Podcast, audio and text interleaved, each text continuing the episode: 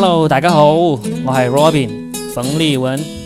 前段时间我在微博上向网友发起了一个挑战，只要你给我一个主题或者关键词，我就可以给你创作一条段子。如果我写不出来，我就给你倒贴一百元。结果引来了很多网友向我挑战。万万没想到的是，我都创作出来了，至今还没有倒贴钱。上期我把第一期创作的段子用音频的方式读了出来，居然有人评论说怎么那么多谐音梗？首先我要说明的是，谐音梗是最容易创作的段子。第二，创作段子是需要收费的，你来随便给个关键词，我就给你免费创作一条段子。谐音梗怎么了？谐音梗吃你家大米了？不给钱看个段子还那么多要求，你咋不上天呢？你咋不自己写呢？你咋不给我钱呢？都说写谐音梗要扣钱，要扣钱，你倒是先给了我钱再来扣我呀。不过呢，想拿钱也没那么难，我教你一个简单的方法，那就是点击本期节目下面的小黄条，领取天猫双十一超级红包。据说订阅成功的用户最高可以获得一千一百一十一元的红包哦。是一千一百一十一元，不是十一点十一元哦。好了，领完红包，我们回来继续听段子哈。本期继续读一读我根据留言主题创作的段子。有些人呐，出个题都不用心，三个字的关键词里面有两个字是带着谐音的。我不创作谐音梗，简直对不起你了，好吗？切！但是这次我就选几条完全不是谐音梗的段子，让你们看看什么叫做。好的出题关键词以及好的段子，有一个叫做舒恒的人，他出的题呢非常的特别，他写了两个字呢，我读不出来，就是你能够打得出来，但是你完全不知道该怎么读，可能读成什么砰啪嗯，哎随便吧，他估计是想这两个字你读都读不出来，你怎么创作段子啊？真的有那么难吗？来吧，哎。你知道我为什么从小就被人叫伏地魔吗？因为他们都不敢叫我的名字。为什么？要不你试试读一下我的名字？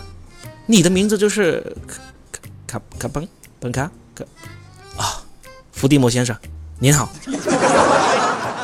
有一个微博叫做脱口秀牙签的人啊，这一听又是个脱口秀演员了。他给的关键词呢是钉钉，没错，就是你想的那个钉钉。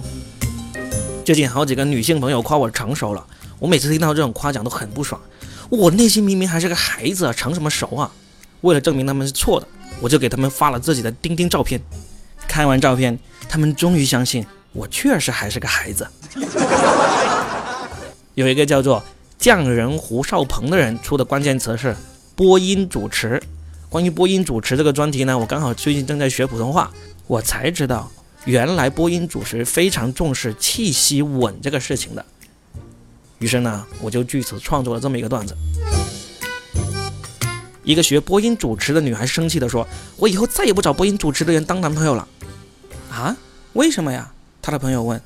这个学播音主持的人，他跟我分手的时候，理由居然是认为我不够专业，说我高潮的时候气息不稳。有个叫。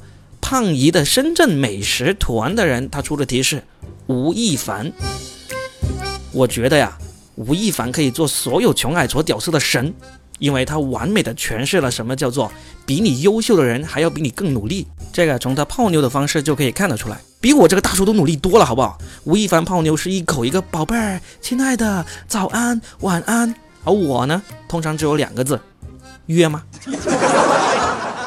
一个叫做图全控的人，他出的关键词叫“何时忘却莹莹”。这个“莹”呢是那个营业的“营”，莹莹。那估计这是他的一个初恋女友什么之类的名字吧。总共有六个字这么长，这么长的文字，我想起了一个老梗，于是就给他套了一下。涂全控脱掉裤子，女孩终于看到了他那里的纹身，纹着“莹莹”两个字。女孩幽怨地说。这就是你纪念他的方式吗？涂全控一下子怒了，不，如果你不提起他，你本来可以看到“何时忘却莹莹”这六个字的。说完，他愤怒地提起了裤子，摔门而去。有一个叫做 DJ 长帅的人，他出的关键词呢，就是他的微博名字 DJ 长帅。这个人呢是河南的一个脱口秀演员，他的名字就真的叫长帅，长就是生长的长，帅就帅气的帅。哎，就是让我给你的名字写个段子嘛。好的。有些父母相信，如果对孩子的身体条件不满意，就可以给他取一个跟他这些身体特征完全相反的名字，以后命运就可以得到改善。于是，他们就给他的孩子取了个名叫做长帅。有一个叫做张鼎 Booking Toy 的人，他起的关键词是羽毛球。张鼎也是一个脱口秀演员啊，让我黑你一下。张鼎被女朋友甩了，他去问原因，前女友说。因为你丁丁太小了，啊，这个我承认。但是你为什么要跟别人说我是羽毛球呢？因为我只看到了羽毛和球啊。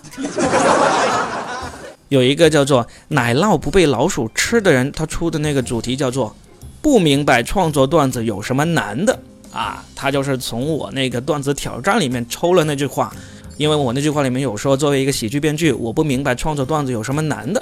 于是他就给我出了这个不明白创作段子有什么难的主题。六十年后，罗宾突然从床上坐起，用尽所有的力气大吼一声：“我明白了！”旁边的儿孙们纷纷问他：“你你终于明白段子创作难在哪里了吗？”“是的。”罗宾看着他的后代们，可惜有些孙子还是不明白。说完，他就永远的闭上了眼睛。大家看出来没有？本期不是谐音梗的合集，而是伦理梗的合集。如果呢，你还有更好的主题关键词，记得在这里或者去微博上留言评论给我，我来给你创作。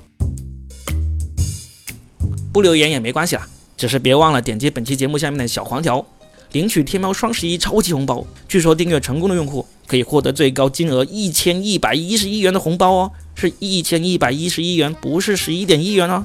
记得点击小黄条啦。其实啊，关于谐音梗，很多人都有误解。如果你很早就开始玩微博，你会发现，在微博段子手最活跃的时期，他们写的好的几乎都是谐音梗。但是随着大家欣赏水平的提高，谐音梗也逐渐登不上专业的舞台了。我们常听人开玩笑说，如果演员在舞台上讲谐音梗是要扣钱的，为什么呢？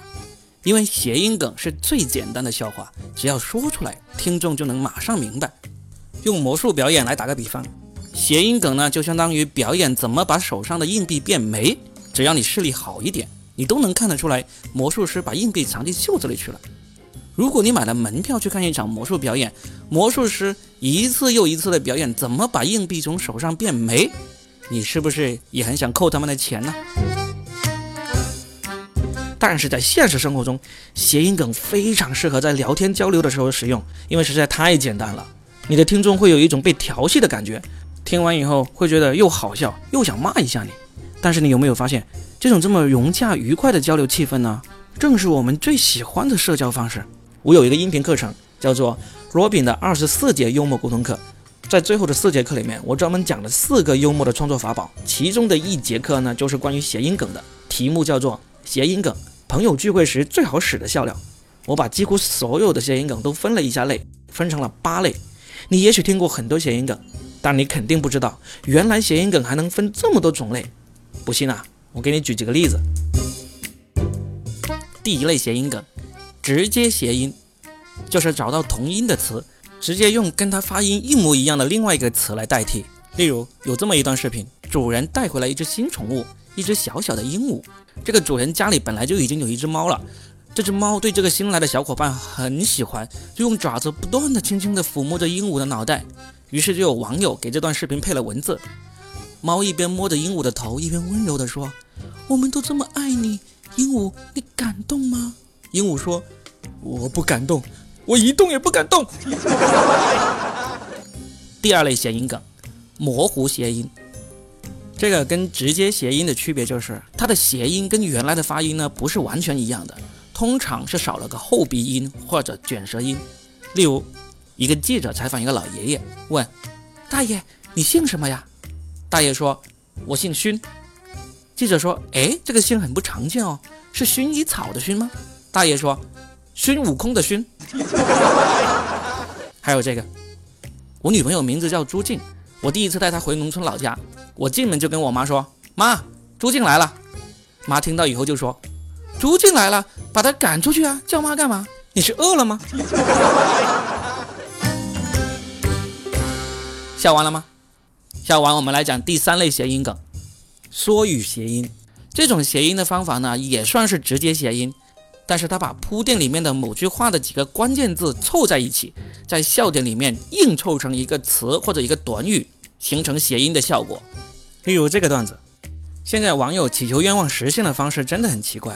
例如在微博上转发一盘饺子的照片，就是祈祷得到爱情，因为转角遇到爱。听明白了吗？转角的角，他们用的是饺子的饺，于是转角遇到爱。第四类谐音梗，吞字谐音。今天我被办公室的小姐姐调戏了，我问她中午去哪儿吃饭，她看着我说去姐家。我一路心如鹿撞的跟着她下了楼，然后她把我带进了吉野家。关于吞字谐音，北京人应该是最多的了。前两年就因为北京籍的明星鹿晗，他说话里面太多吞字了，大家写了很多关于吞字谐音的段子，例如西红柿炒鸡蛋就是西红柿炒鸡蛋，装电台就是中央电视台等等。这种梗对于我这个南方口音的人来说，实在是有点为难了，我就不多举例子了。第五类谐音梗，节奏谐音。节奏谐音稍微复杂一点，里面除了包含直接谐音或者模糊谐音的字。还需要在断句上进行一定的节奏调整，才能成为谐音梗。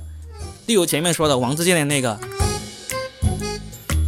今晚八零后脱口秀的主持人王自健曾经发过一个微博，说接到个电影角色邀请，演霍元甲，但是要减肥，因为导演说是演瘦霍元甲，我就好好的锻炼了半个月，去到剧组才发现是演售货员甲。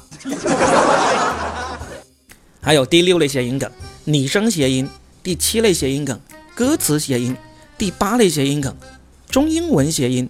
后面这三类呢，我就不一一举例了。有兴趣的话，在喜马拉雅里面搜索“幽默沟通课”，就能够找到我的音频课程，自己去订阅收听吧。不要以为你听过几个谐音梗就懂很多了。上面的八类谐音梗，别说让你创作了，让你举例，估计你都举不出来。不服啊？来挑战我呀！我的微博 ID 跟喜马拉雅的 ID 是一样的，都是洛宾 Robin。洛是洛阳的洛，宾是宾客的宾，然后加上英文 R O B I N，欢迎来向我挑战，希望下期能够看到我给你创作的段子哦，我们下期见。